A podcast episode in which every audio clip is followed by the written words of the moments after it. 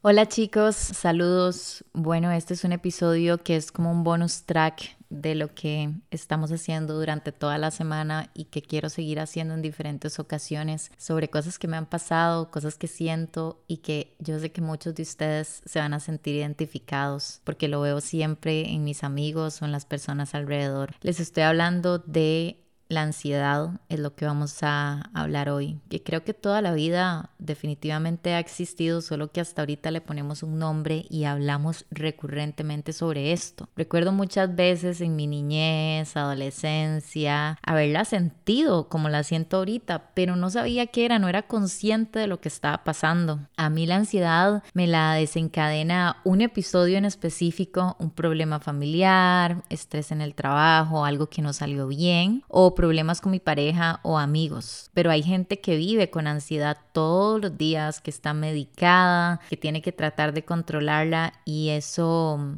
me genera de verdad muchísima admiración porque cada vez que paso un episodio de estos siento tantas cosas que no sé cómo controlarlas. Para mí sentir la ansiedad es tener temor en esos momentos tengo palpitaciones en el pecho muy fuertes, me siento muy inquieta y me da muchísimo miedo. Es como si empezara a hacer escenarios en mi cabeza que no existen y que de paso no puedo controlar. Hay que estar claros que si la ansiedad nos la provoca nuestra pareja, algún familiar, algún amigo, no podemos controlar lo que otra persona diga o haga y eso tenemos que interiorizarlo demasiado en la cabeza. Según la Organización Mundial de la Salud, la ansiedad es una reacción emocional normal ante situaciones amenazantes para las personas. Afirman que son más comunes en mujeres Qué importante ese dato, un 7,7% que en hombres un 3,6%. Hay demasiados trastornos de ansiedad, trastornos de pánico que son aún más graves. Ansiedad social, ansiedad inducida por sustancias, ansiedad por enfermedad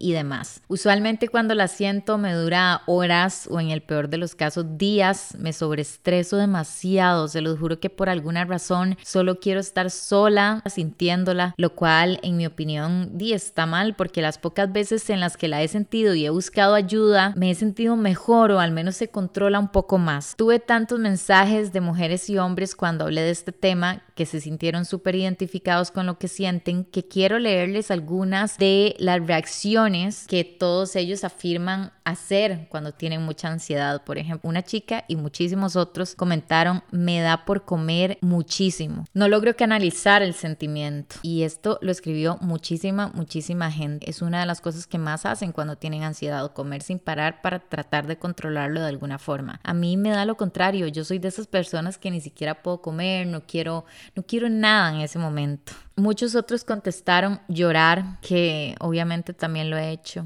Uno se siente muy impotente al sentir todo lo que siente y no poder hacer nada para cambiarlo. Entonces, obviamente, llorar y es una opción para todos. Varias personas escribieron que fumaban marihuana, que en esos momentos les ayudaba bastante y también alguien comentó, me hago una bolita y lloro en mi cama hasta que se me pase. Qué duro, wow. Si tuviéramos una receta para lograr controlar la situación, definitivamente lo haría y se la pasaría a cada uno de ustedes. Un par de veces me sentí tan mal en las noches que lo que hacía era tomar pastillas para dormir, para no pensar más en lo que estaba pensando. Yo lo que quiero decirles con todo esto es que no se sientan sientan solos es un padecimiento que tenemos muchos y que tratamos de controlar. Yo para serles muy honesta, hasta ahorita a mi edad adulta he tenido episodios recurrentes de ansiedad, antes no lo tenía tanto. Y como les he contado mi ansiedad la causa un conflicto en específico, no es una ansiedad que yo tenga siempre, pero di me pasa y me ha pasado seguido y es algo con lo que he tratado de sobrellevar, no sé, tal vez los últimos cuatro años de mi vida. Les voy a pasar una lista de cosas que hago y que ustedes recomendaron hacer para ayudarnos a calmarnos entre todos, porque para esto es este episodio, que no se sientan solos con lo que están sintiendo y que tratemos de escuchar qué cosas podemos hacer. Yo, por ejemplo, una de mis cosas que he optado por hacer es que trato la mayoría de mis noches escuchar y hacer una meditación y créanme que funciona. Antes no lo creía, pero cuando termino de hacer esta meditación, que usualmente dura 10 minutos, duermo mejor, como que me relajo un poco más, como mi cuerpo no está tan tenso. Así que porfa, ojalá puedan hacerlo. Les voy a pasar algunas en Instagram. Escuchar música tranquila nos ayuda también un montón, un montón, un montón y eso es cierto. Algunos recomendaron caminar y hacer ejercicio, que lo comparto al 100 de fijo. Cuando estoy ansiosa me ayuda muchísimo hacer ejercicio, en serio sí. Alguien recomendó llorar y creo que también es súper válido.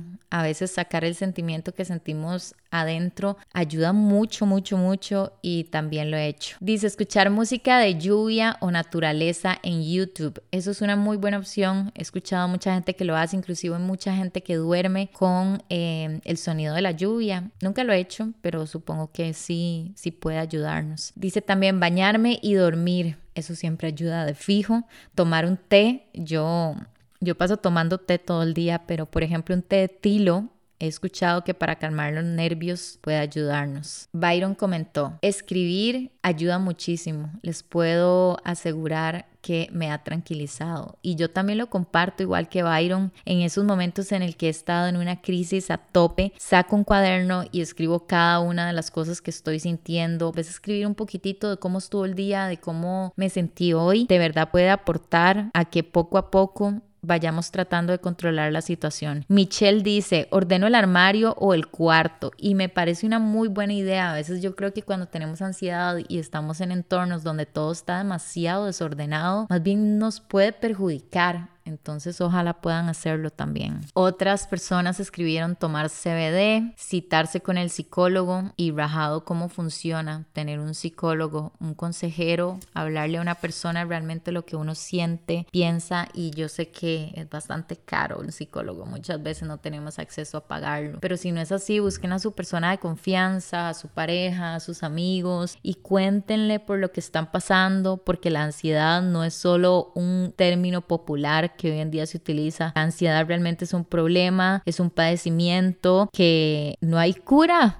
para hacerlo. La Organización Mundial de la Salud dice que lo que podemos hacer claramente es controlarlo y vivir con ello y yo creo fielmente en que sí se puede. También pienso que a veces hay que alejarnos de los problemas, de las personas que nos causan ansiedad, aunque nos duela. Tal vez tenemos una pareja que queremos mucho, pero que nos causa demasiada ansiedad por sus acciones o unos familiares que vivimos con ellos que no hacen nada más que traernos abajo. A veces esas cosas son incontrolables y tenemos que tomar con conciencia decisiones que tal vez no nos van a hacer feliz en el pero en un futuro nos pueden ayudar. Así que recuerden, no están solos en esto, tratemos de controlar la ansiedad y ojalá algunos de estos consejos les ayuden. Nos escuchamos en un próximo episodio. Chao.